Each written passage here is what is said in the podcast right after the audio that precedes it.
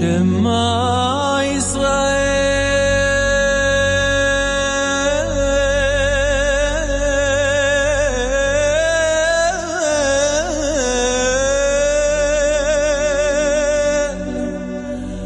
אדוני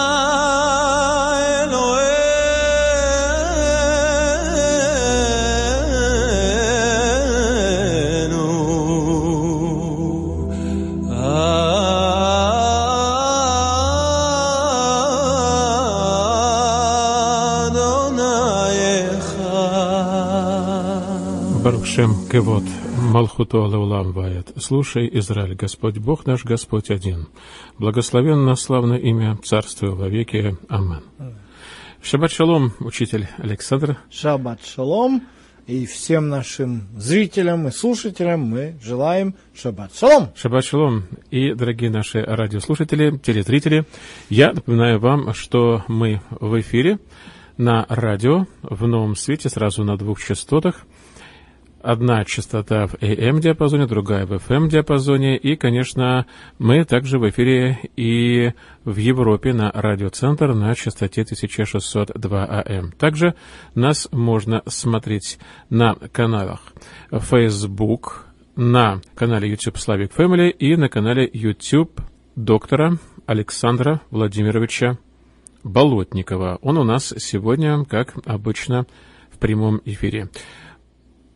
Александр Владимирович, дорогой вы наш, я так рад вновь продолжать наше с вами изыскание, наше с вами изучение. Я хочу напомнить нашим радиослушателям, что мы продолжаем изучать очень и очень интересную книгу «Послание к римлянам» апостола Павла, которого многие считают основателем христианства. В частности, наши иудейские братья считают, что именно Павел сделал религию. Ну, мы об этом как-то говорили, дискутировали. Да, конечно, Павел внес очень-очень большой вклад. И никто не знает точно, что вообще было бы дальше с христианством, если бы не апостол Павел. Потому что если мы уберем все послания апостола Павла, то нам будет совсем непросто. Да, учитель? Совсем непросто нам будет. Ну, естественно, потому что если мы говорим о посланиях Павла, то они э, решают целый ряд вопросов. Ну, Рим, послание к римлянам, оно посвящено вопросам прежде всего э, Израиля, и мы об этом говорили, э, и э, как э, ветхозаветный Израиль э, вписывается в рамки Нового Завета. То есть вот это цель послания к римлянам. Поэтому, э, но хотя здесь как бы э, в этом послании есть два таких, две главные части. Вот то, о чем я говорил, мы это уже прошли. Это начинается с 16 стиха первой главы и заканчивается 11 главой. А дальше у нас как бы вот, вот это полемическая, я называю это талмудической частью послания к римлянам. А начиная с 12 главы, у нас непосредственно идет эпистолярная часть, то есть письмо, потому что здесь он уже обращается к непосредственно своим последователям в Риме. Вот он говорит, умоляю вас, братья, да, то есть вот этих всех обращений э, до этого нет. Они как бы э, идет такое коротенькое вступление до 16 стиха, первая глава до 16 стиха. Дальше идет вот такое вот длинное на 11 глав, такое мощное полемическое рассуждение, написанное Чем в мы- талмудическом стиле. Чем мы занимались чем все мы это занимались. время? А вот дальше идет сам текст непосредственно письма, обращения к э, общине. Да. Давайте мы рас- рассмотрим к общине, к вам, к нам, дорогие наши радиослушатели, телезрители. Мы начнем с 12 главы. Перед тем, как нам перейти к основной теме нашей сегодняшней программы, у нас очень сегодня непростая тема, она очень и очень актуальна во многих странах. Мы не занимаемся политикой, но у нас сегодня тема об отношении к властям. Очень-очень непростая тема, когда мы должны подчиняться властям. Наверное, сейчас очень многие заинтересуются, о чем это мы сегодня собираемся дискутировать. Но перед этим давайте мы прочитаем 12 главу, потому что мы не можем так быстро прыгнуть. Итак, умоляю вас, братья, милосердием Божьим, представьте тела ваши в жертву живую, святую, благоугодную Богу для разумного служения вашего, и не сообразуйтесь с веком сим, но преобразуйтесь обновлением ума вашего, чтобы вам познавать, что есть воля Божия, благая, угодная и совершенная. Когда я прочитал полностью 12 главу еще раз, недавно, несколько раз, перед тем, как нам общаться в прямом эфире, я сделал вывод, что это же Нагорная проповедь своего рода. То есть здесь мы видим отголоски Нагорной проповеди. Явно апостол Павел был знаком с Нагорной проповедью. Может быть, он был знаком с источником Евангелие, э, где вот была описывалась Нагорная проповедь. Но здесь мы явно видим буквально в каждом стихе, вот, вот до 21 стиха, это вот своего рода Нагорная проповедь, точнее ее отголоски, может быть, в интерпретации Павла. Но прежде всего, я бы хотел спросить также, что значит жертва? Вот здесь Павел говорит, представьте тела ваши в жертву живую, святую, благоугодную Богу. Как это нам представить наши тела в жертву живую, именно для разумного служения? Вот этот вопрос мы должны сегодня разобрать. Александр Владимирович, согласны вы с тем, что все-таки это Нагорная проповедь? Или э, какие-то отголоски от нее?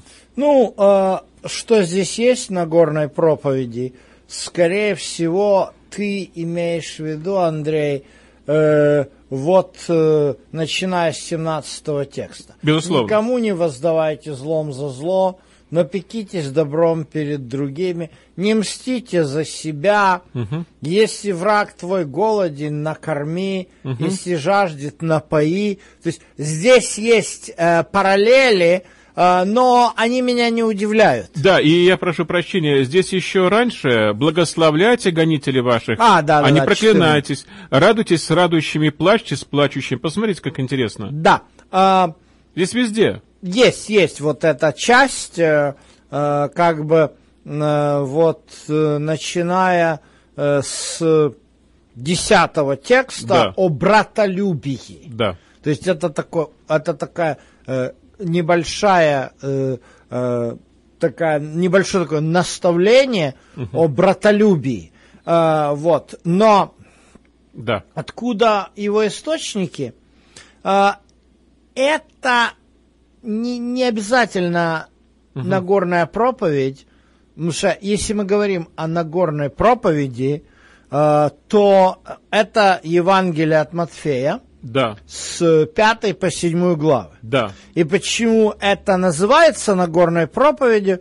Ну, потому что у нас написано, увидев народ, он зашел на гору, и когда сел, приступили к нему ученики его. То есть а, у нас здесь, э, значит, э, место это Галилея, то есть я бывал на месте, которое часто называют э, гора блаженств, Харга Ошер, вот, то ли это место или не то, тут как бы можно найти похожие места, но факт в том, что вот э, такая ситуация. Но э, дело в том, что подобные вещи, оказывается, э, существуют э, э, и в Евангелии от Луки. Да. Э, Евангелие от Луки у нас сказано следующие слова. Да, давайте откроем, посмотрим. По-моему, только... Это шестая глава Шестая. Евангелия от Луки. Э, И здесь э, интересная ситуация. Здесь очень похожее учение, но это не Нагорная проповедь. Э, Здесь у нас описано э, это, то есть она короче, Мгм. идет призвание тех, кого он назначил быть апостолов, апостолами, Мгм. и потом, как он стоит на ровном месте, обратите, обрати внимание, 17 текст, он стал на ровном месте, то есть там он зашел на гору, тут на ровном месте. Ага. Э, вот. То есть вы считаете, что Нагорная проповедь только в Евангелии от Матфея? Мгм. Получается, да? Да, то есть то, что Нагорная проповедь, это Евангелие от Матфея. Здесь оно все короче намного, но похожие вещи. Какая польза, если любите любящих вас, любите врагов ваших. То есть вот начиная с в Евангелии от Луки, начиная с 17 по э, э, вот до конца главы, До конца главы. да, до конца главы, то есть это очень э, короткая версия, Укороченная версия. укороченная, да, скорее всего похожая, ну это Отголоски, может быть, какие-то. Нет, это не отголоски. Дело в том, что вообще сейчас жизнь такому товарищу, как мне, да, пастору, проповеднику, ученому, э, стала намного тяжелее. чем 20 лет назад, там, 90-е, 90, ну, не 90-е, я 97-й, 98-й, даже 2003 а я себе подготовил проповедь. Я был преподавателем Золотской духовной академии, и там раз приехал пастор из Нижнего Новгорода. Брат Александр, приедь к нам в Нижний Новгород. У меня готовая проповедь есть, я подготовил, поехал с ней в Нижний Новгород. Мгм. После этого через месяц приезжает кто-то и говорит, брат Александр, поедь к нам в Днепропетровск. Я с той же проповедью, которая, ну, их несколько обычно я имел, да, потому что меня туда, туда, туда, я не говорил одну и ту же проповедь в одном городе, но в разных городах. Я мог сказать одну и ту же проповедь. Потому что в одном городе можно было, да, они меня могли повезти в одну церковь, потом в другую, и там некоторые люди могли поехать оттуда туда, то у меня были разные проповеди. Но вот, допустим, если у меня есть какая-то серия лекций, проповедей, тем, которые я говорю, там, допустим, их ну, 4-5 там, да, допустим, э, пятница вечер, потом меня куда-то подвезли во время субботней школы, какая-то община поменялась, решила, чтобы я сказал проповедь. Потом следующее, это уже меня ждут там со сле- в следующее общение, а потом еще э, две, в общем, я... Ну, так чем, чем это было просто? Чем это было проще, чем сейчас? Я скажу, чем это было проще, потому что я мог сказать в Нижнем Новгороде и в Днепропетровске одну и ту же серию лекций, Ага. потому что не было камер и не было ютубов. Правда, мои днепропетровские собратья начали хитрить. Они что начали... Это Днепропетровск мне такое начал делать. Э, я однажды, это был седьмой год уже, Днепропетровск, а мне, мои хорошие, дорогие братья, сестры, слушатели говорят, ты знаешь что, мы вот это уже слышали, вот это уже слышали, вот это уже слышали. А я им говорю, а, а я же это у вас не говорил, это я в Москве говорил, а это я вообще в Хабаровске говорил. Они достают магнитофончики. Видишь, кассеты твои сюда пришли, мы это уже прослушали. Чудненько. Давай нам что-то новенькое. Вот. А сейчас это вообще один раз сказал, И все уже знают. да, называется, было раньше напишешь пером, не вырубишь топором, а тут сейчас что, скажешь вот под этими аппаратами, Да. оно все выйдет. И аборигены на острове Кука уже достают свои айфоны. Так айфоны, айфоны, ты это потом никогда, если что-то уже сказал, ты Да. его с просторов интернета никогда не выцарапаешь. Ничем. И вот, но, но Иисусу такой проблемы не было. Иисус мог сказать, иди, то есть как бы эти проповеди две, они отличаются значительно. Материал похожий, но разный там, то есть перекликается. Ему не было проблем на одном берегу Галилейского моря сказать вот так, а потом на другом берегу сказать немножко по-другому Ага. и другой толпе народа. То есть вы считаете, что это разные события все-таки Конечно, изложены? это разные. То события. есть, если, если поставить. Интересно. Ну, тут же элементарно. Как бы, знаете, знаешь как? э, Я, я поэтому специалист именно в академической э, сфере. Я занимаюсь тем, называется по-английски side-by-side comparison. То есть это имеется в виду, что я беру два текста вот так ставлю и в- смотрю их различия. Я этим Да, люблю да, заниматься. да. Это, не так сложно. Тут Потому что это- сейчас это может благодаря программам таким да, замечательным. просто элементарно. Берешь Microsoft Word, cut, paste, одно другое. И уже тогда хорошо видно, где есть похоже, а где есть различается. И дальше ты задаешь вопрос, а почему оно различается? И, Да. и, и, по- и становится понятным, ага, это он сказал здесь, а здесь он может что-то похожее сказал, но он сказал здесь то, чего не сказал здесь. И тогда видно. Но тут есть один момент, почему тут очень важное ты сделал наблюдение, потому что э, я так даже и не задумался, но ты меня натолкнул на эту мысль. А, дело в том, что что такое Евангелие от Луки? Мгм. Евангелие от Луки – это то, что передавал своим церквам Павел. Павел в послании к Галатам говорит, то Евангелие, которое мы принесли. А что он принес? Он принес свою версию, потому что апостолы все писали Евангелие. Ну, не, не непосредственно. Да, Матфей писал свое Евангелие, Иоанн писал свое Евангелие. Э, Марк писал Евангелие от Петра, потому что Марк это сын Петра.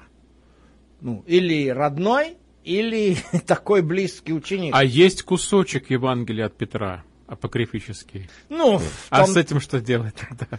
в том-то и проблема, что И, с этим... и он параллельный, очень хорошо даже укладывается.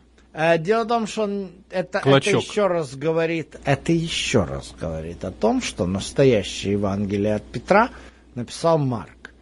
А тот, кто называет себя Петром, мог что-то, извините, содрать. И вот такие вот подделочки Да. существовали. Александр Владимирович, я к чему вообще этот э, задал вопрос? Он, э, тому, что Павел, когда он говорит свое учение, на чем оно основано? То есть знаком ли был Павел с тем, что говорил Иисус? То есть, Исходя из Евангелия, из содержания Евангелия от Луки, а Лука был кто? Это был правая рука Павла. Он, может быть, даже и непосредственно писал послание к евреям под диктовку Павла. То есть Лука это одеяние апостолов. И все про Павла. То есть Лука это правая рука Павла. то есть А- получается, что Павел хорошо был знаком с высказыванием Иисуса. То есть он Да. хорошо изучил. Я хотел узнать, значит, он мог получить информацию от Луки, от, кого, от Петра он тоже мог получить, в Не-не-не-не-не. принципе, да, тоже? Потому От что он с Луки Петром общался. он не мог получить. Лука А, там не да, ходил. да, да, да. А вот, то есть откуда Павел знал высказывание Иисуса, э, мы здесь нам, нам не рассказывается. Но раз Павел апостол, он откуда-то мог это знать. То есть откуда, например, Моисей мог знать, что Авраам говорил Саре. Но он Да. это написал. Поэтому есть вопрос богодухновенности. Моисей не был живой, когда Исаак разговаривал с Ребеккой там, в Харане, э, по поводу «Я тебе что, Бог, чтобы ты дала мне детей». Ну откуда это мог знать Моисей, когда писал книгу Бытия? То есть это ему сказал Бог. Точно так же Павлу сказал Бог, то есть каким-то, то есть как Павлу это Бог раскрывал, Но, мы не знаем. тем не менее, мы не видим прямых цитат Цитат чего? Иисуса в послании Павла. Прямые цитаты. Вот я хочу понять. А в посланиях вообще нет прямых Вот цитат я хочу Евангелия. понять. Вот мы очень хорошо изучили цитаты, которые Павел берет из Танаха, он берет из Торы, он берет из книги Исаия. Мы с вами это очень хорошо видели. А, благодаря вот вашим многочисленным примерам мы все это разобрали, посмотрели. Почему Павел не цитирует Иисуса дословно? Никто, В чем? Из, Вот, никто из апостолов, никто, ни Павел, ни Петр, ни вот у нас, кроме Павла, да, конечно же, корпус посланий Павла очень обширный.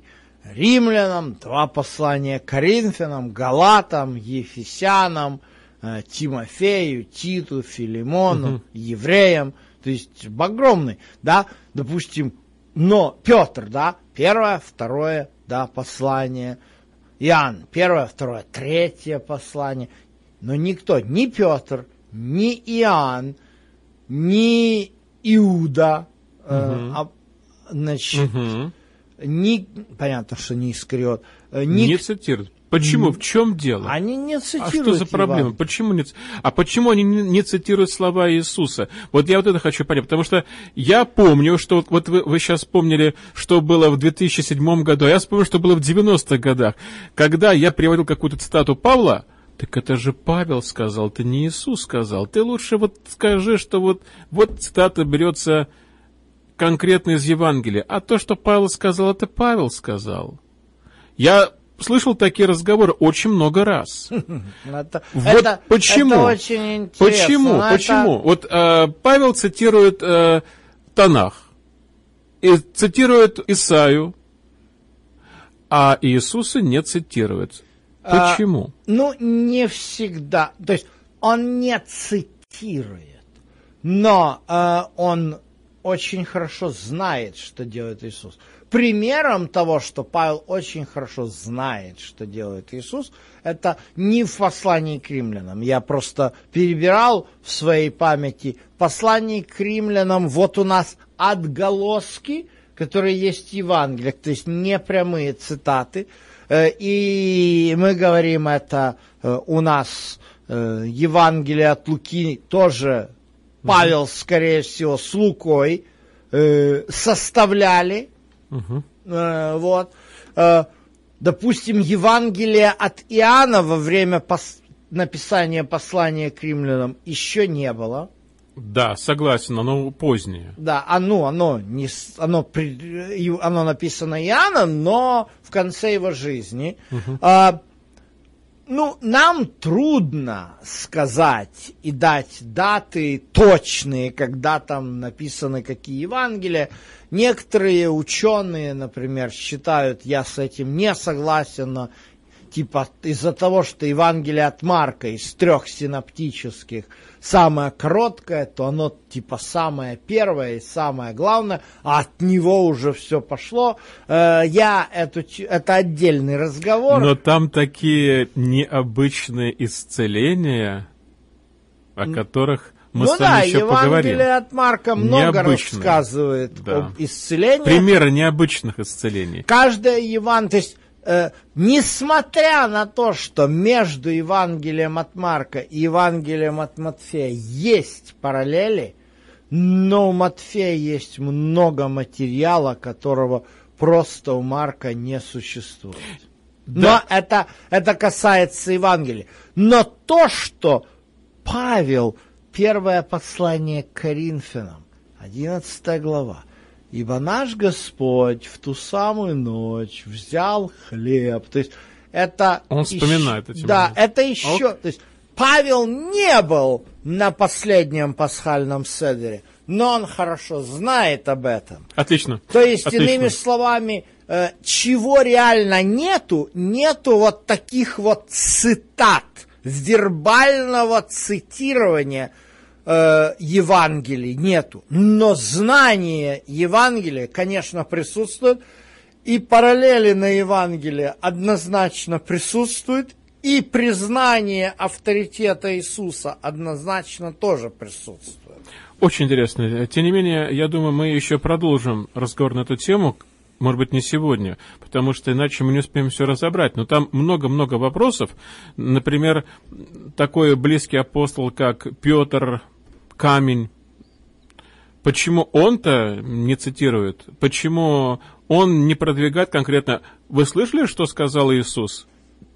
Давайте, действуйте, как он сказал. ни один- Такого нигде вообще Да. нет. Ни Это один- очень важный момент. Да, это, это э, я не могу сказать, то есть, э, ну, как говорится, дать этому какую-то причину объяснения не могу, э, именно в посланиях, потому что, э, когда мы приходим к книге Апокалипсис, то там прямо написано «Откровение Иисуса Христа», которое дал ему Бог, и он оное через ангела. То есть уже в Апокалипсисе есть непосредственно, то есть и, и, и вообще Иоанн разговаривает, видит Иисуса там и так далее. То есть, а в посланиях вот нету. Учитель, Хотя, опять же, послание Иоанна, дети, э, хочу, чтобы вы Да. не согрешали, а, а если вы согрешите, то имеете... Но нету ссылки на... Есть, есть об Иисусе. И, конечно же, когда мы видим послание к евреям, да, то там про Иисуса все написано, да, то есть Павел пишет в посланиях про Иисуса, но прямых цитат из Евангелия нет. Допустим, в Коринфянах он говорит крест Христов, то есть опять же ссылка на Евангелие, но она не такая вот, как дословная цитата из Псалма или из пророка Исаия. То есть как написано, это всегда ссылка на э, книгу Ветхого Завета. А если он что-то хочет сказать о жизни Иисуса Христа, то вот крест Христов, там, ибо Господь, в ту, наш Господь Иисус Христос в ту ночь сказал. Вот, такие, таких очень много. давайте мы разберем, что же это такое за жертва. Представьте тела ваши в жертву живую, святую, благоугодную Богу для разумного служения вашего. Вот в самом начале все, что, все, что касается последующих стихов, мы здесь уже как бы разобрали. Мы сравнивали с Нагорной проповедью и с тем, что написано в Евангелии от Луки. А что вот здесь такое? Александр Владимирович, вот мы видим, представьте тела, тела ваши в жертву, в живую святую, для А вот. разумного служения. Давайте мы разберем, что это такое. А начиная с, э, опять же, для того, чтобы любую концепцию Павла понять, нужно сразу же включить механизм поиска по Ветхому Завету. Опять Танах. Опять Танах. И вот у нас «Освети мне каждого первенца». То есть, обращаем внимание, это исход 13 глава. Вся 13 глава у нас первенцы. Первенцы, первенцы, первенцы. Вот как сказано. Мгм. Давайте посмотрим. А, посмотрите, э, например, числа 3.13. «Ибо все первенцы мои в тот день, когда поразил я всех первенцев в земле египетской, осветил я себе всех первенцев Израилевых, от человека до скота». Мгм. Э, то есть вот эта идея, что родилась первородная, да, вот откуда э, вот, этой, это, там, вот эта мысль идет. Э, и я примерно знаю, откуда у тебя ноги растут у этого вопроса, который ты мне задавал. Э, дело в том, что апологеты иудаизма очень часто говорят о том, что христианство это полнейшая чушь, потому что говорит о человеческих жертвоприношениях, а в Торе они запрещены. Э, проблема в том, что э, ну, те, кто об этом говорят, они не вчитываются глубоко в текст Торы. Однозначно Тора, конечно же, буквально за, если детей Молоху принесешь, это самое страшное преступление. Вот, вот и я про то. Дело в том, что жертву живую, это подразумевается, что э, римским солдатам. Помните, сколько много христиан умерли мученической смертью, как они подставляли свои тела Это- в жертву? это- но здесь не- Это ли Нет. здесь? Нет, здесь не про это. Потому что тут нужно контекст смотреть. А, почему я пошел на первенцев? Потому что я как раз показываю, что есть использование жертвы в прямом смысле, да, вот жертва всесожжения, возложил руку, заколол ее, разрезал, так далее, так далее. Это буквально использование. А есть такое вот переносное, иносказательное, метафорическое использование понятия жертвы. И вот здесь это касается первенцев. То есть первенца вот скота, естественно, закололи. Но тут же весь скот. Осла ты не заколешь в жертву. А для чего осел Богу? А для того, чтобы на- навьючить его и носить, например, мусор из святилища. То есть это вьючное рабочее животное, которое передано хозяином, так как оно первородное, для работы на святилище. То есть, ну, я за мусор сказал, все что угодно. А осел это рабочий, э, можно сказать, рабочая лошадка. Рабочая скотина. Да, да, как не скажешь. А все красивый у нас русский язык, полон всевозможных мет, метафор и насказаний. Осел это рабочая скотина. Я хотел сказать рабочая лошадка. Ага. Вот, как хотите, так воспринимайте, э, каламбурчик. Но суть не в этом. Суть в том, что точно так же, как и первенец на жертвеннике от людей не нужен, а на служении Богу нужен Мгм. до введения левитской системы, которая как раз вводится в третьей главе книги числа, ее как раз вводят, и вот их нужно было отделить вместо первенцев. То есть левитов замени... левитами заменили первенцев. То есть вот эта идея жертвования первородным, но не для того, чтобы этому первородному глотку перерезать, а для того, чтобы первенец в семье пошел на служение Богу. А э, вот то, что ты говоришь в контексте, почему я говорю, это не речь идет о том, что э, вот ки- э, киньтесь на э, э, римский солдат, чтоб, э, как говорится, гонитель. Да, Нет. да, как жертва. Для разумного, вот я читаю Римлян 12.1, для разумного служения вашего. То есть то же самое. О чем он говорит? Он говорит о том, что если в Танахе у нас сначала была система первенцев на служение Богу, дальше система левитов на служение Богу, а вы все братья. Почему? Потому что то, что сейчас у нас прописано будет в 12 главе послания к римлянам, это экклезиология Павла. Мгм.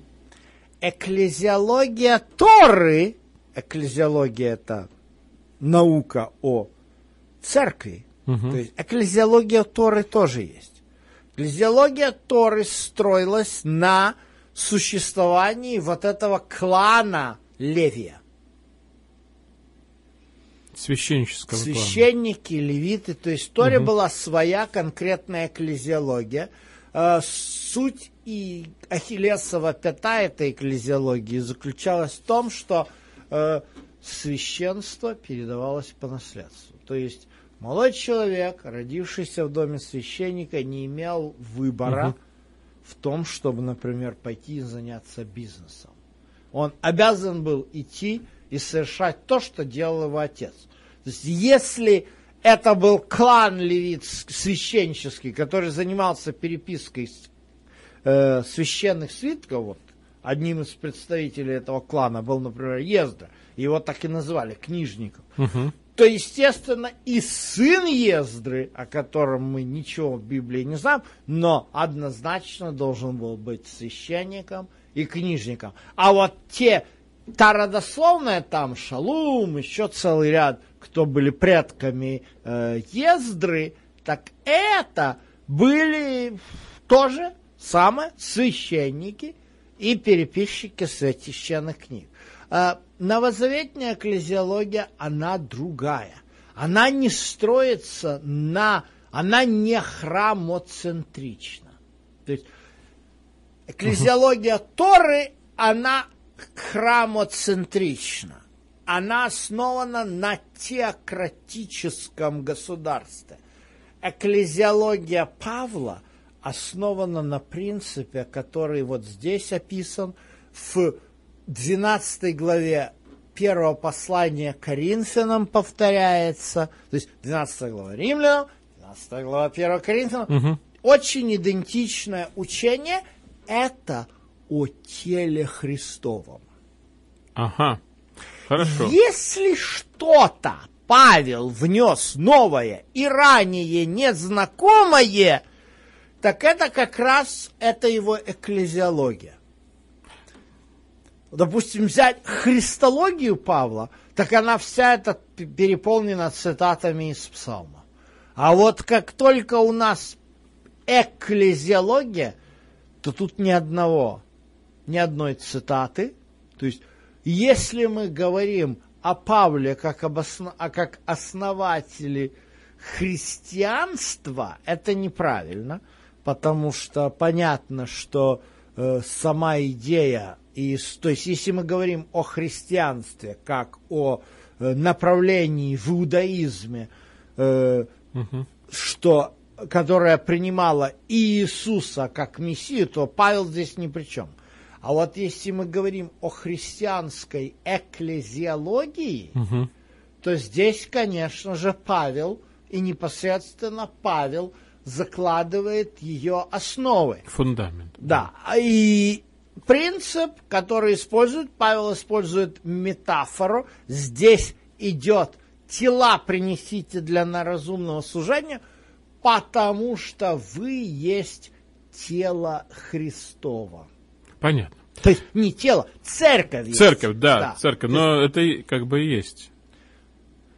То есть вы, вы личность, то есть личность угу. это часть тела Христова, члены тела Христова. Кто-то палец, кто-то глаз. То есть вот такими образом... А э... здесь так и написано, ибо как в одном теле у нас много членов, но не у всех членов одно и то же дело, дело, да?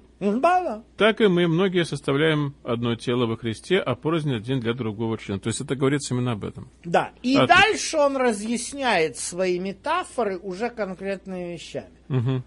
Оказывается, под аналогией разных частей тела человеческого подразумеваются различные духовные дарования пророчество, служение, учительство, увещевательство, благотворительность и так далее. То есть вот это составляет организм. Вот это то, что Павел называет койнония. Угу. Да, койнония это как бы вот есть, есть три греческих термина. Есть термин угу. синагога, угу. что означает собрание. Угу от сунага, то есть дат. Есть экклезия. Экклезия это, в, это э, шеар, то есть на иврите это вызванные. Угу, угу. Выз... Избранные. Нет. Вызванные. Шеар это остаток. Вот. Okay. Призванные, да, Призван. те, кто, то есть, к призванным святым. То есть те, кто откликнулись на призыв. А потом есть койнония. Койнония это сообщество. Угу. И вот сообщество, это а у Павла это аналог тела Христова. Понятно. Дорогие друзья, я напоминаю, что вы слушаете и смотрите Брит Хадаша. Программа, которая раскрывает Новый Завет. И сегодня, как обычно, у нас принимает самое активное участие доктор Александр Владимирович Болотников. Ваш покорный слоган Андрей Некрасов помогает, задает вопросы и пытается нашу программу поставить как можно дальше и как можно везде. Э, нас можно слушать, во-первых, э, в новом свете на двух частотах и в старушке Европе на радиоцентр на частоте 1602 АМ. И сегодня мы продолжаем изучать послание к римлянам апостола Павла. У нас сегодня 12 и 13 глава, но самая основная наша тема – это именно 13 глава. «Всякая душа да будет покорна высшим властям, ибо нет власти не от Бога, существующие же власти от Бога установлены, посему противящиеся власти противятся Божию установлению, а противящиеся сами навлекут на себя осуждение. Здесь, наверное, разговор не на одну программу, но мы постараемся уложиться. На самом деле, здесь очень и очень много написано для дальнейшего рассуждения – Значит, получается, что всякая душа, всякая, все без исключения, и диссиденты, и не диссиденты, и протестующие, и, и просто смиренные, все должны быть покорны высшим властям, потому что нет власти не от Бога. Это получается, что Гитлер это тоже получается власть от Бога, нацистская Германия. Нацизм тоже, да? И коммунизм, и другие автократические общества, например, Северная Корея. А вот Северная Корея Ким Чен Ын это тоже власть от Бога. Здесь очень много, очень много вопросов.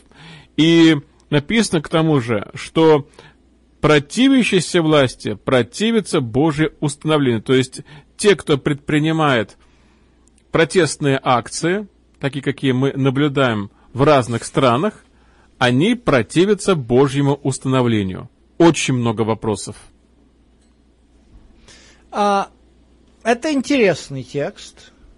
Очень. Особенно, когда касается Гитлера, и не только Гитлера, что вот вчера я не знаю, каким образом я натолкнулся на... Ну, я не случайно натолкнулся, потому что последнее время я изучаю историю Дальнего Востока, Юго-Восточной Азии, о которой я э, очень э, мало знал, но э, изучая одиннадцатую главу книги пророка Даниила, э, и можно видеть мои лекции о Южном царе угу. э, и Северном царе, которые есть на Ютубе, да, э, вот, и что такое северный царь в символике библейской, что такое южный царь, вот, что э, южный царь это э, олицетворение а, атеизма, отрицания Бога, жизни без существования Бога.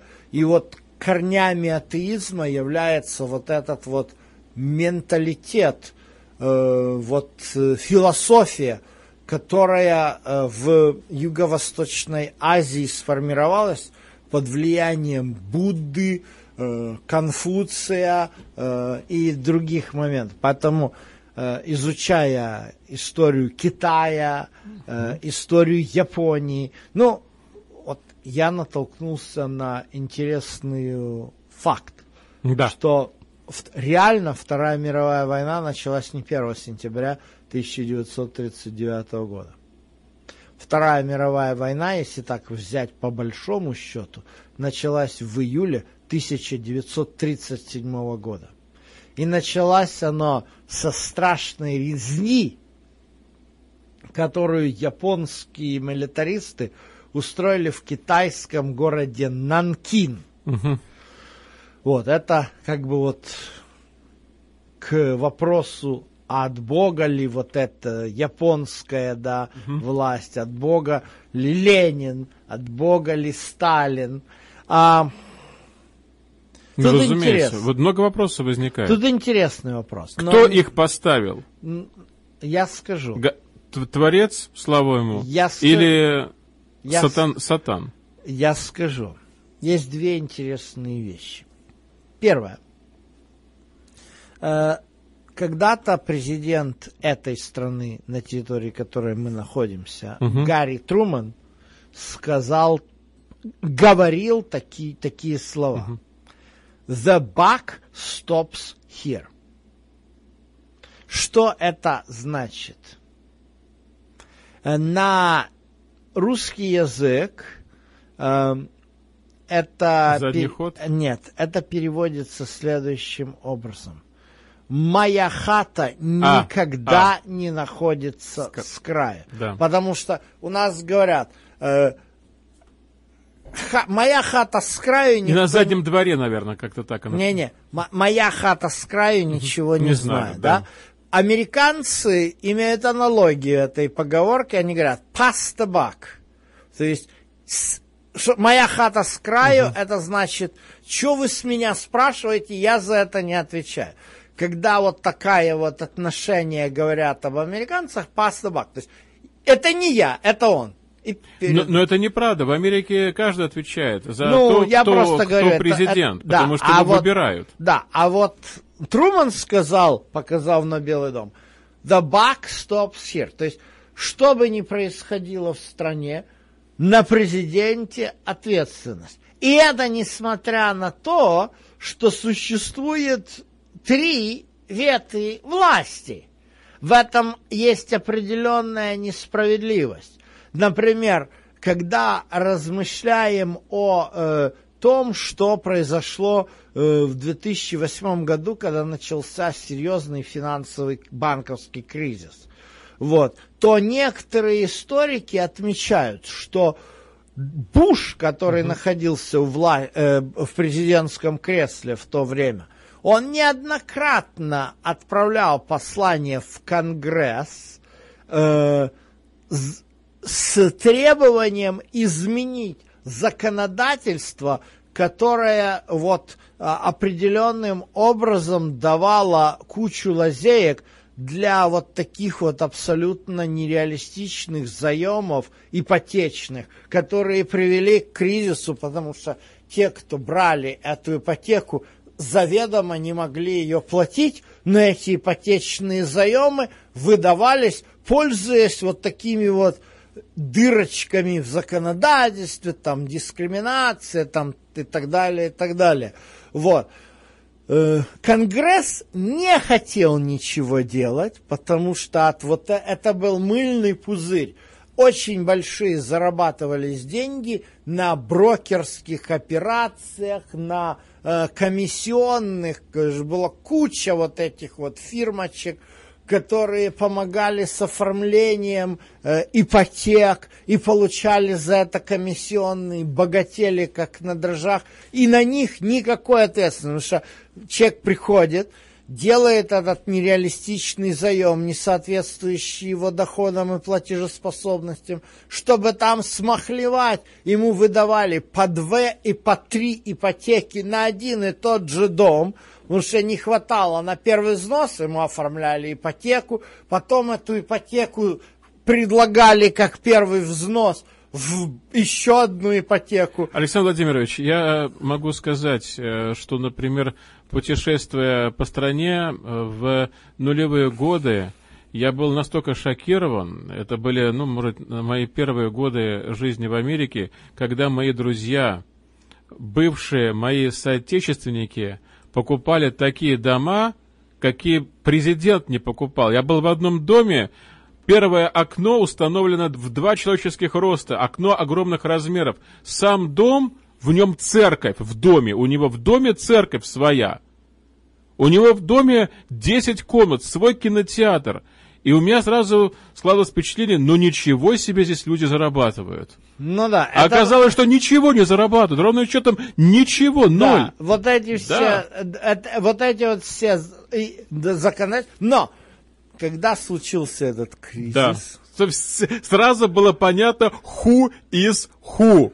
да, вопрос не в этом. Вопрос в том, Да. что на Конгресс не к Конгресса, как с гуся вода. А результатом проигрыш, то есть сразу же за Бушем кандидатом от республиканской партии шел Маккейн, и он однозначно проиграл Обаме, то есть фактически ответственность президент все равно как бы Но, взял на себя. да, там Ну, понятно. Ну я да. просто привожу эту аналогию, к чему я говорю. Если мы говорим Бог не поставляет царей. То есть Гитлера Бог не мог поставить. А кто тогда еще в этом мире поставляет царей? Кто, кроме Бога, владеет историей? Нет, Павел очень конкретно говорит. То есть вопрос, почему Бог допускает и разрешает, чтобы э, правителем Германии в тот момент стал Гитлер, э, правителем Советского Союза стал Сталин. Вы хотите сказать, что мы можем найти некую параллель в Навуходоносоре? Ну, Если но сравнивать Гитлера и Навуходоносора? я, Вот в этом плане вы я хотите бы не, не, провести не параллель? делал, не- я бы не сравнивал Гитлера с То Навуходоносором, есть, что Гитлера поставил но Бог- высший Бог авторитет. руководит историей. И если разобраться, почему Гитлер пришел к власти, то, есть, то это есть определенный план истории, да, то есть в Божьем плане истории нет такого, такой идеи, что он будет находить на этой безбожной, полной греха и отвержения Бога земле э, таких правителей, э, которые будут хорошие и пушистые, и справедливые. Единственным царем, который абсолютно справедлив во всем, абсолютно мудр, абсолютно милостив, является сам Иисус. Да. И царство истинное, оно будет построено при его пришествии. А то, что находится на земле, будь то римский император Калигула, будь то Гитлер. Павел Простите, но римский император Калиг- Калигула, он был не, не- в себе. Да, да, Во- вообще но- не в себе. Но он Вообще. был императором Рима, а Павел пишет, вот тут очень взять интересную вещь. Что сделали большевики? Марксизм сделал, да? Марксизм нарисовал картинку такого общества, которое он взял из библейских идей. но в котором нет Бога.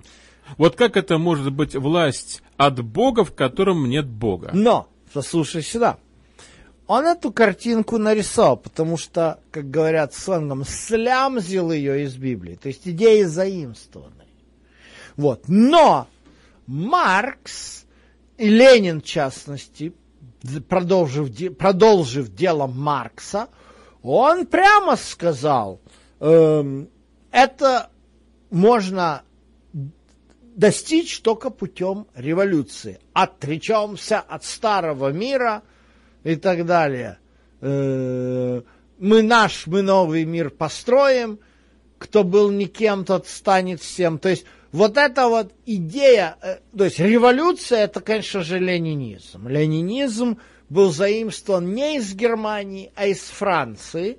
То есть Ленин слил идеи э, французских революционеров Парижской коммуны и марксистской экономической и социоэкономической теории, и, и отсюда у нас получается ленинизм. Но читаешь этот ленинизм, изучаешь его, и э, сколько нам, не знаю, насколько ты в это верил, а я еще, а я чуть-чуть в это верил, это ты был с детства диссидент, а мои родители были правильные коммунисты, и мои бабушка с дедушкой о- о- с обоих сторон были такие праведные и, и убежденные коммунисты, и верили, что придет это царство, придет. Вот когда мы читаем Библию, мы видим, да, будет это царство. Но оно придет не путем Октябрьской революции, выборов. Вот сегодня... Но я прошу прощения, некоторые считали, что именно оно, например, Александр Блок, он даже стихи сочинял. В белом венчике изрос впереди Иисус Христос. Некоторые верили в то, что это именно оно пришло. Наивный человек и очень Ну, Еврейский, между прочим. я тебе скажу другое. Еврейский, куча было евреев, запутавшихся. А, а я скажу, почему. Особенно Троцкий. Я тебе скажу, почему эти люди запутались. Потому что не было середины. Э, Российская империя предлагала несколько очень плохих выборов. Э, Если мы, допустим, смотрим на Запад и то, как иудаизм развивается в Германии, а потом, как он развивается в Америке, и на вот этот вот ортодоксальный такой э, средневековый иудаизм такого виленского гаона, понимаете, который в России вот он э, как бы установился, вот э, как бы полный авторитет, Равинов, полнейший, вот зазубриваешь, заучиваешь, догматизм до невозможности. Вот этот же ортодоксальный иудаизм, который сегодня расплодился и по Нью-Йорку, и по Израилю, это все он э, взрос в Российской империи. Он, был, он, он вырос в 17 вось- э, 18 веках именно на территории, э, вернее, в 18-19 веках именно на территории Российской империи. Вот. И думающие ребята еврейские, думающие, э, они не могли получить именно духовной такой поддержки, потому что, опять же, еще раз говорю, этот э, иудаизм, он э, вырос на почве системы, которая существовала в польском королевстве. Эта система была очень коррумпирована, э, ей были недовольны. Недовольство этой системой выросло, в- переросло в то, что э, начали вот такие колдуны получать авторитет, такие как э, Тов. Ну, это же колдун был. Вот. э, как говорится, амулетики издавал, и изготавливал, обереги. Вот, чем он занимался. Ну, был очень хорошим, добрым, душевным человеком, к нему тянулись. Но, опять же, это все либо было догматизм, либо вот такие вот чувства, мистика хасидская, все такое. А реально людям думающим не было откуда почерпнуть нормальных, сбалансированных духовных знаний. И поэтому такие, как Александр Блок, страшный человек, вроде такой романтика, как он свою бедную жену мучил. Он считал, он писал ей э, любовные из любовнейших э, писем. Такие письма писал, но он ни разу с ней не спал. А с кем он спал? Он что? Он спал со всеми грязными проститутками, которые только можно. То есть это, это был человек запутавшийся. Почему он это делал? Потому что э, именно это учила греческая философия. Тело плевать, а дух, то есть жена Блоку была духовным таким вот, понимаешь. То есть это, это был кошмар. Вот, вот у этих людей, у этих декадентов э, эпохи начала 20 века, которые построили модернизм, у них сплошной был винегрет. Маяковский вам не нравится, Блок не, нрав- не нравится. А, уже про Маяковского я рассказал. Да. Ну, хорошо. Александр Владимирович, э, но здесь мы видим, всякая душа да будет покорна высшим властям, ибо нет власти не от Бога.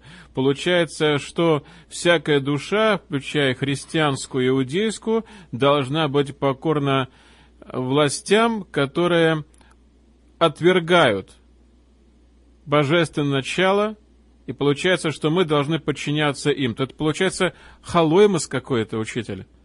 Настоящий. Ну, э, давай посмотрим на альтернативу. Э, Павел жил в эпоху, когда в Иудее э, были зелоты, сикарии. А чем занимались зелоты, сикарии? Подстрекательством к войне.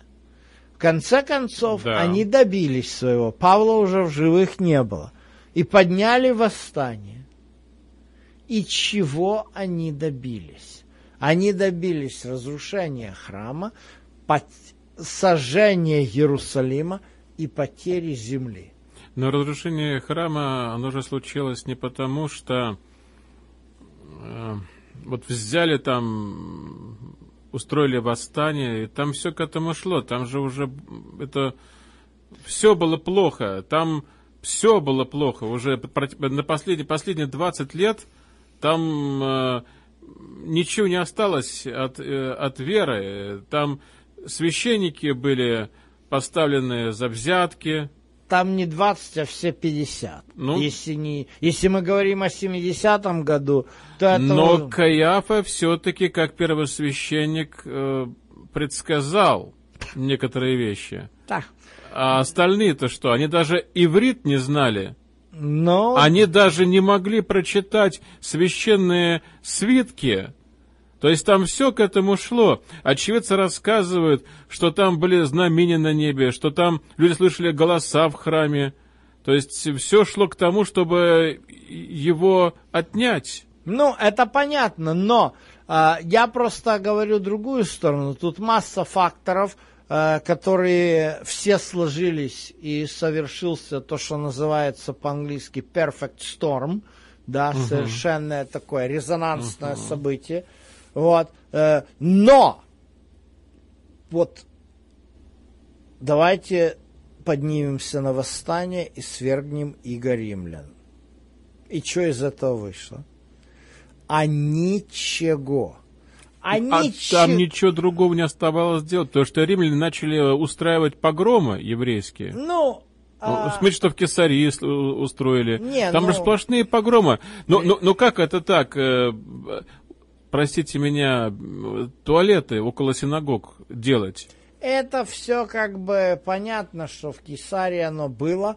Кесария это был римский город. Uh-huh, Тут uh-huh. можно находить массу разных причин uh-huh. к несправедливости. Вопрос заключается в чем? Чего добились зелоты? А ничего. Ничего. А что такое Рим? Откройте, пожалуйста, книгу Даниила, вторая глава, и вот вам. Золотая голова, грудь э, из меди, э, бедра, э, грудь из серебра, бедра из меди, ноги жел... угу. железные. Когда Александр Македонский подошел к Иерусалиму, вышли, по словам Иосифа Флавия, старейшины города Персиченко, принести ему ключ от города.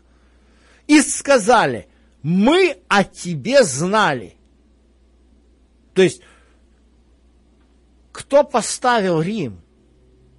А тот же, кто и раскрыл царю Навуходоносору это через сон, а потом Даниилу, пророку, апокалиптическому провидцу, рассказал, что этот сон значит. То есть, иными словами, то, что пишет здесь Павел, это не ново. Угу. Павел просто суммирует, он, он обращается к проблеме. Угу. Христианство – это не движение революционеров, большевиков и эсеров – вот о чем Павел говорит. И Павел поэтому говорит всякая власть от Бога в контексте пророческих книг. То есть вот пример. Исайя 45 глава. Давайте посмотрим. Первый текст. Так говорит Господь помазаннику своему Киру – с чего это вдруг? Кир-помазанник. Царь по имени, персидское его имя, Кореш. И чё вдруг Кореш стал помазанником Божьим? Слово-то какое употребляется? Машех. Кир Машех. Кореш Машех. Машех. На иврите Кореш Машех. Но я держу тебя за правую руку, чтобы покорить тебе народы. Сниму пояс из чресл царей, чтобы отворялись для тебя двери, и ворота не затворялись. Греко-персидские войны и все это, что устраивал Кир. Это был жесткий правитель. Но обратим внимание, угу. написано, я Господь, называющий тебя по имени, И дальше сказано, ради Якова, раба моего, и Израиля, и Израиля избранного моего. То есть, я назвал тебя по имени, почтил тебя, хотя ты не знал меня. Вот это принцип, как Бог поставляет царей. Угу. Бог поставляет царей ради Якова Израиля. В большом смысле слова. Можно подумать, что я сейчас говорю святотатство, что типа можно сказать, что неужели Бог и Гитлера поставил? Я об этом подумал, хотел вас Я спросить. думал, что ты мне, я, я, я, я должен был дать тебе возможность задать мне этот вопрос. Но как бы вот это непростой вопрос. Что он помазанник? Нет, конечно. Э, однозначно нет. Помазанником является Киром, но это иллюстрация того, что Бог движет ходом истории. Ради своего народа, хотя иногда это кажется против всякой интуиции. Сталин сажал всех верующих в ГУЛАГ. Э, Гитлер сжег 6 миллионов евреев в, гор... в газовых камерах. Но э, дело в том, что история это определенный такой процесс, в котором работают несколько факторов. Угу. Фактор первый – это Бог знает, где конец этой истории и ведет эту историю к своему концу. Фактор второй. Об этом говорил один из, э, по-моему, это Бердяев. Всякий народ заслуживает своего правителя. И есть на это подтверждение – опять же пророк Исаия, только третья глава. Угу. Вот Господь, Господь Саваоф отнимет у Иерусалима и Иуды посох и трость, всякое подкрепление хлебом и всякое подкрепление водою, храброго вождя, вождя и воина, судью и прозорливца, и дам им отроков в начальники – и дети будут господствовать над ними. То есть вот это пророчество, оно очень напоминает события, которые происходили э, во времена правления царя Иакима, который вел именно как ребенок себя. Он был кровожадным, безбожным, но... Каждый народ имеет то правительство, которое он заслуживает. Кто это пишет? Ну, вообще-то, возможно, что это... Это Бердяев Нет, или я ошибся? Это было в письме Жозефа де Местра. А. А, но он, но вроде бы как это не он, а возможно он просто процитировал, потому что Жозеф де Местр провел в России 14 лет. Он, он в России, поэтому у вас возникла такая ассоциация с Бердяевым. Но возможно это Шарль Луи Монтеске. А. Э, ну, возможно, процитировал. Спасибо, Я просто тоже ты... подумал, что, может быть, это кто-то, вот кто, кто жил в России однозначно. А ты, знаешь, а ты знаешь, я думаю, что ты думаешь, о чем я думаю, потому что когда вот это вот началось, угу. когда началась ельцинская оттепель, а мы с тобой на ней взрастали. Чудесные были годы. Да, ты на эхе, а я в Заокской академии, вот, и мы рассуждали – почему так? И вот эта фраза, она мне помогла.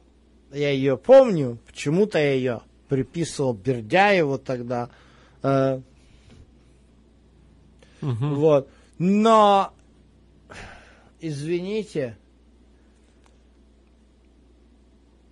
ну, типа... сейчас из Николая II делают великомученика, который не заслужил своей смерти. Но я с этим категорически не согласен. Взять хотя бы тот факт, что когда ему Столыпин, да, принес, Петр Аркадьевич, принес несколько указов, которые он, как премьер России, понимал, что нужно сделать. И один из указов, чтобы вот эту социальную напряженность, связанную с дискриминацией евреев по религиозному признаку в Российской империи, угу. чтобы это снять. Он ему дал это на подпись, а Николай говорит, я это не подпишу. Внутренний голос мешает мне это сделать. А внутренний голос, о, ну, Николай II, он был, конечно, а, все признавали, что на да. царя он не годился. Не он, годился. он был милый человек, хороший семьянин, э, в отличие от своих предков, того же Александра угу. II. Кстати, вот Александр II, хорошо, что вы вспомнили, вот это был э, э, по всем признакам очень сильный император. Да. Очень сильный. Но был он блудником. Но... А кто? Но Николай II блудником не был. Он был прекрасным семенином, но никаким политиком. Да, но он просто не был мудрым руководителем, он не был лидером. Это было не его. Вот.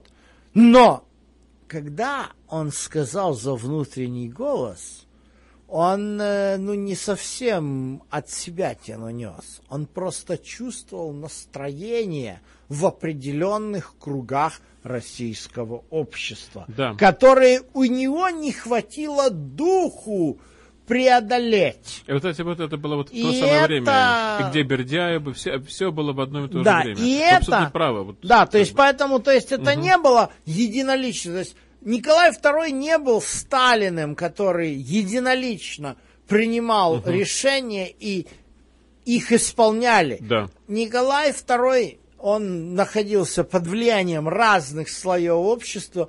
Если в данном случае во многих вопросах Столыпин пытался сделать как правильно, то Николай шел как вот идет общество – и вот это общество за это поплатилось, потому что надо было сделать правильно, а не как общество хочет. Александр Владимирович, но э, самый главный вопрос, потому что время у нас идет, я говорю, что мы не, не все успеем, но как насчет того, чтобы подчиняться? А вот, вот самый главный вопрос. А что, то есть, иными словами, смотри, Бог допускает такие повороты в истории, если общество этого заслуживает. Вот, и общество иудеи времен Исаи угу. заслуживало того, чтобы Исаия написал – э, дам им отроков в начальники, и в народе один будет угнетаем другим. То есть Исаия предсказал все эти безобразия и коррупцию, которые возникнут во время правления Иакима, Ехонии и Сидеки. А за что евреи заслужили газовые камеры? А, за какой грех? Это не, это не евреи заслужили газовые камеры. Это что сделалось с немецким обществом – что оно дошло до ручки. До ручки.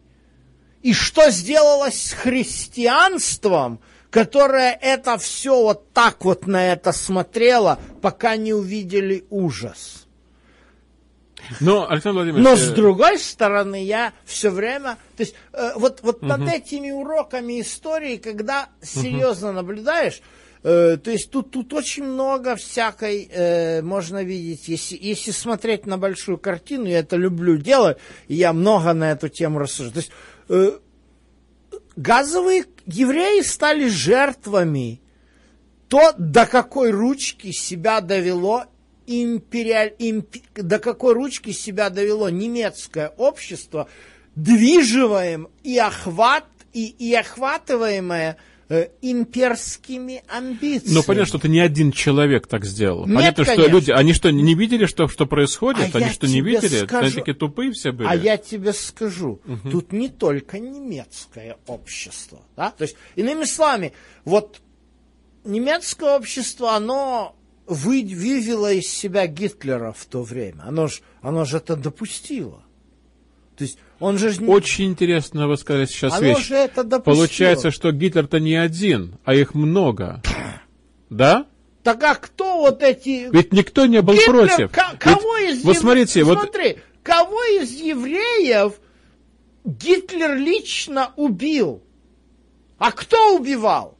Движимые этими идеями хорошие парни-бюргеры одевали на себя повязки с крестами и ходили и лупили окна э, в, хри- в хрустальную ночь. И это им с рук сошло. Вот заметьте, что никто не высказался против. В этом-то и проблема. Вообще никто.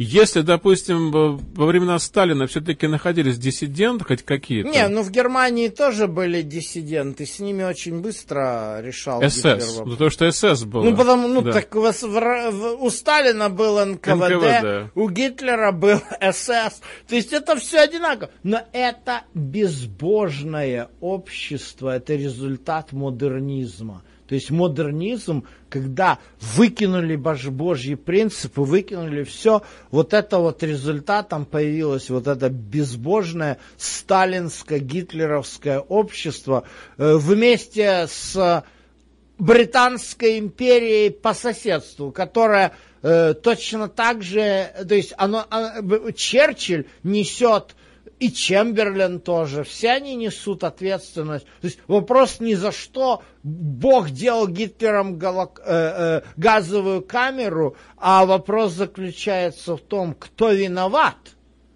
Я, что, знаете, в том, что э, кто это сделал. Я бы сказал, все-таки немецкое общество не было безбожным. У, на пряжках что было написано? Ага.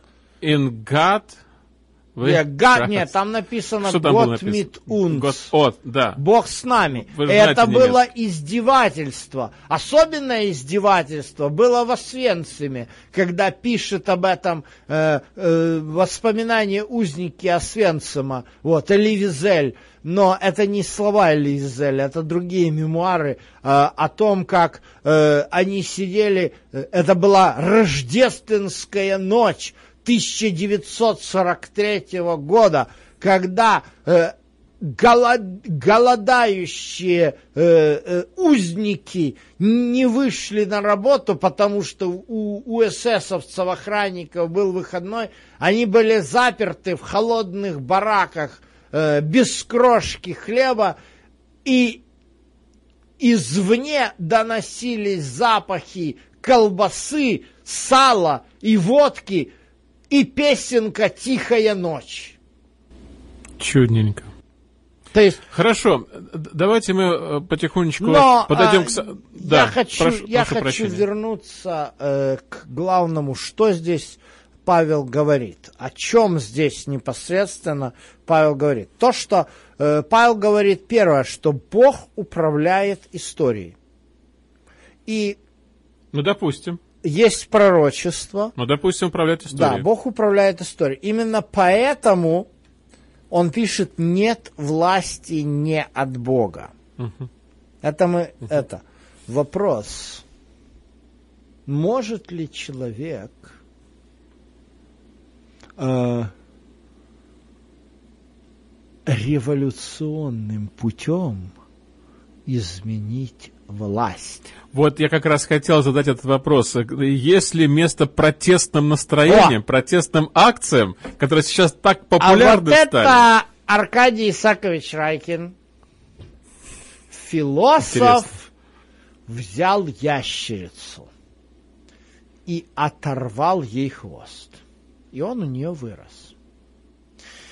Он опять оторвал ей флот, хвост, и он у нее опять вырос. Он опять оторвал ей хвост, и он у нее опять вырос. Мораль всей басни такова. Чего ты дурью маешься? То есть пытаться изменить несправедливое, э, растленное, коррумпированное, кровожадное общ- человеческое общество безбожное на земле – это утопия, наивность. Э, к большому сожалению, э, многие христиане Соединенных Штатов Америки, вот евангельские христиане юга Соединенных Штатов Америки, этого не понимают. Они считают, что они могут проголосовать, и если все проголосуют за их кандидата, настанет Царство Божие на земле. А не будет этого. Поэтому... А сейчас многие дальше пошли. А вот в этом- В Капитолий отправили с 6 Так, января не, ну 2021 Капитолий, года. Капитолий, понятно, я говорю за другое. Вы знаете, Александр Владимирович, это очень важный момент. Вы видели, какие были лозунги, когда брали Капитолий? Да видел, видел Видели я. какие? Видел. Jesus с Ага. нами. Ага. Ну, Видели, и какие были лозунги? Да. В белом венчике из роз.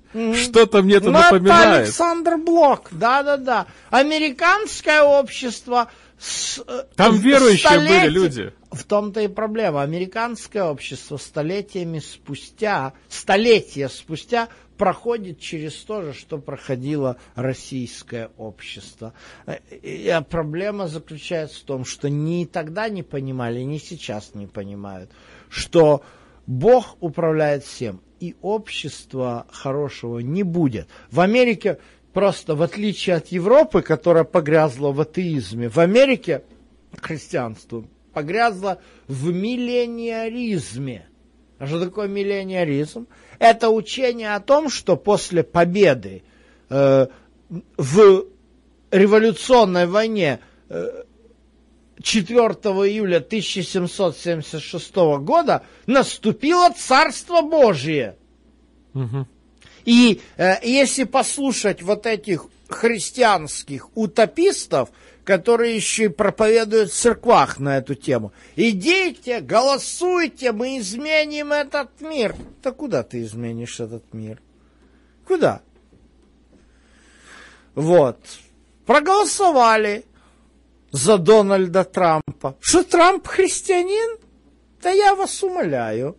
Понятно, что он был не против христиан, как бы, потому что он выбрал, да, как бизнесмен. Зато Прог- Майк Пенс был христианином. Ну, он для этого себе и взял Майка Пенса, чтобы это, чтобы э, иметь этот а Кушнер для, того, чтобы взять иудейских братьев наших. Да, да, ну, Кушнера он не взял, это был его зять. Он же- Можно и не брать было.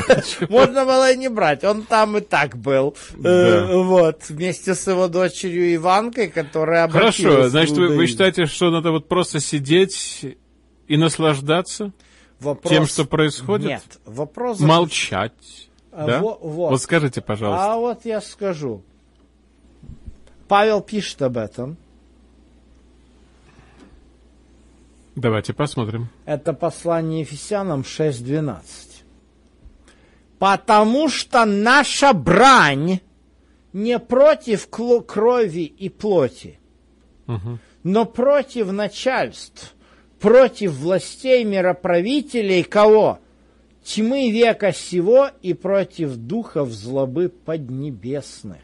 Что для этого нужно делать? Ответ в послании Ефесянам дальше. Для сего примите все оружие Божие. Не лозунги протестные, Мгм. а скиньте припоясав чресла ваши истины, обрекшись в броню праведности, обув ноги в готовность благовествовать мир. То есть не заниматься политическими протестами, блогами. Э, В основном этим никто не занимается. В основном 95% сегодня людей, которые вот на этом повернуты, они только и, и питаются с WhatsApp, Фейсбуков, э, всей той блевотиной, которую им подают.